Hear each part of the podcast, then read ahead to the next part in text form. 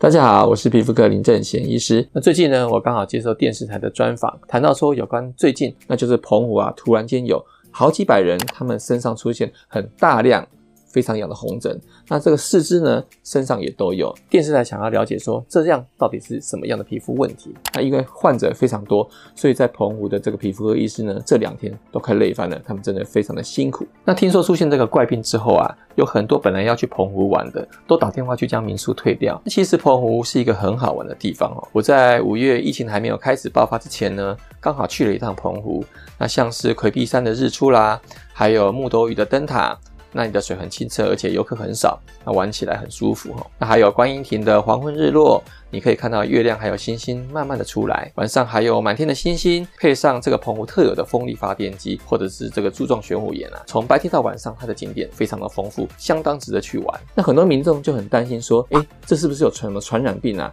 啊，不然怎么会突然间这么多人得到？那因为我现在人没有在澎湖，我没有办法很近距离的观察这些患者的病灶的特征，所以没有办法有很精确的诊断。目前呢，大概只能透过新闻上的一些照片啊，还有我们皮肤科医师群组所传的一一些照片来初步判断说，这些患者有可能得到是毛毛虫皮肤炎，或者是说像一些禽螨的叮咬啦，或是接触到一些花花草草所产生的接触性皮肤炎，这些都是可能的诊断哦。那么禽螨我们以前已经有讲过了，那今天呢，我就要来告诉大家什么样的皮肤症状是有可能得到毛毛虫皮肤炎。毛毛虫皮肤炎最典型的症状就是以分散性的这个红斑，还有丘疹或者一些红疹或者水泡为主。如果你只是接触到几根细毛的话，那就只会产生几颗分散的溃疡的小红疹。但是如果你是被毛毛虫从身上爬过去的话呢，这些疹子呢就会排列成线状。那如果整只毛毛虫你衣服的领口啦，或是短袖的袖口掉到身体里面的话呢，或者是你衣服盖不到的这些手啊脚的地方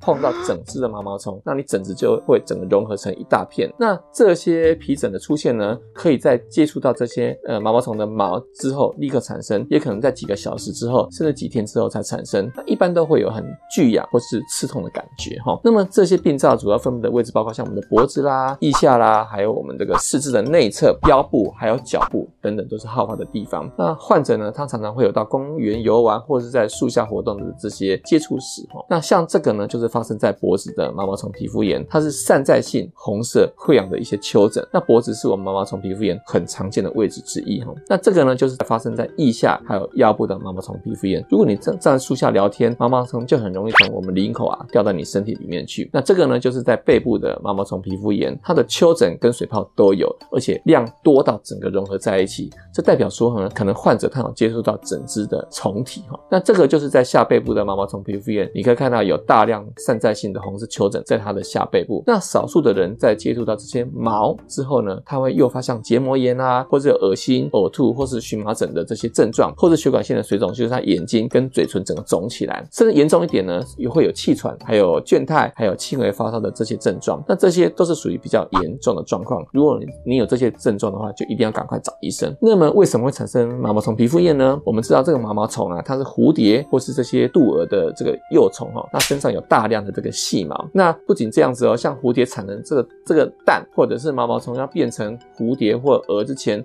所结成的这个蛹，它也都有这些毛。那春天刚好是这个毛毛虫出没的一个季节，所以呢，这个毛毛虫皮肤炎好发在这个春天还有夏天的这个季节哈。那么最常发生毛毛虫皮肤炎的地方，包括像我们家里的一些小花圃啦，或者公园的树下，还有像这个荔枝树或是龙眼树下，常常可以看到毛毛虫的踪迹。所以在门诊呢，如果你看到阿公阿嬷来看这个病的话呢，常常是因为阿公阿妈在公园的树下泡茶啦、聊天啊、下棋等等。那如果是小朋友呢，他常常是因为假日的时候去公园玩，或者是曾经在树下待过。那年轻人的话，因为假日的户外活动特别多，也特别容易得到。那我还看过这个军人啊，他是因为也在训练，整个人趴在草地上而得到这个毛毛虫皮肤炎哈。那么毛毛虫。身上的这个毛呢，因为它非常的多哈，所以如果是毛毛虫整只直接掉在你的衣服或者是皮肤上的话，它反应当然就会非常强烈。那常常是一大片的这个红肿。但是如果不是接触到整只的毛毛虫，而是毛毛虫身上的这个毛啊，随着这个风飘落在你的衣服上或者皮肤上的话呢，它产生的症状就是一颗一颗凸起的红肿。那这些细毛造成的皮肤反应呢，有两种哦。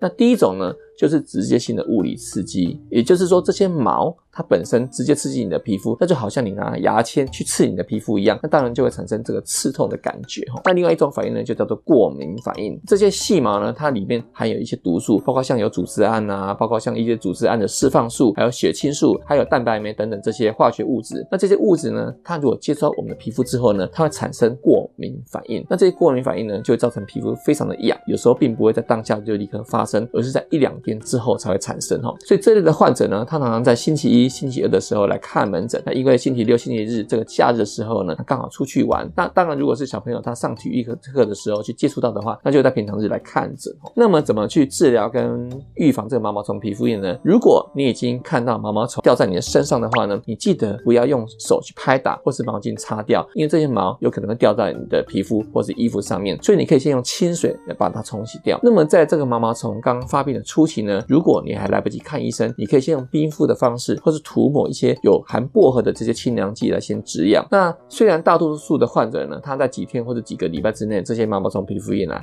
他都会慢慢的痊愈。但是有的时候，这个痒的感觉或刺痛的感觉会非常的强烈，有可能会影响到你的工作或者睡眠品质哈。那么这时候呢，就需要一些口服的药，还有一些外用的药膏来帮助缓解你的症状，而且可以缩短你的病程。那么特别要注意的一点就是说呢，如果你衣服上如果有残留这些毛毛虫的一些小细毛的话，那你记得要用胶带把它。粘起来，否则的话呢，如果你在穿的同一件衣服，有可能会再产生同样的一个症状。那么在预防方面呢，虽然这个春天、夏天的天气比较热，不过如果要去公园散步或是玩的话呢，特别要待在树下的时候呢，你最好是穿着一些比较薄的长袖长裤保护会比较好一些些。总结来说啊，这个毛毛虫皮肤炎是我们这个春天、夏天很常见的一个皮肤病哦，特别是你比较多的户外活动的时候，要特别小心，衣着要保护好好的话，通常就不太会发生。那一旦发生的话呢，你也不要太紧张，因为大部分的症状都很轻微，才不会产生一个生命的危险。那如果很痒的话，记得要去看医生。我们刚刚讲这个澎湖的事件呢，目前还有很多有关单位都还在调查中，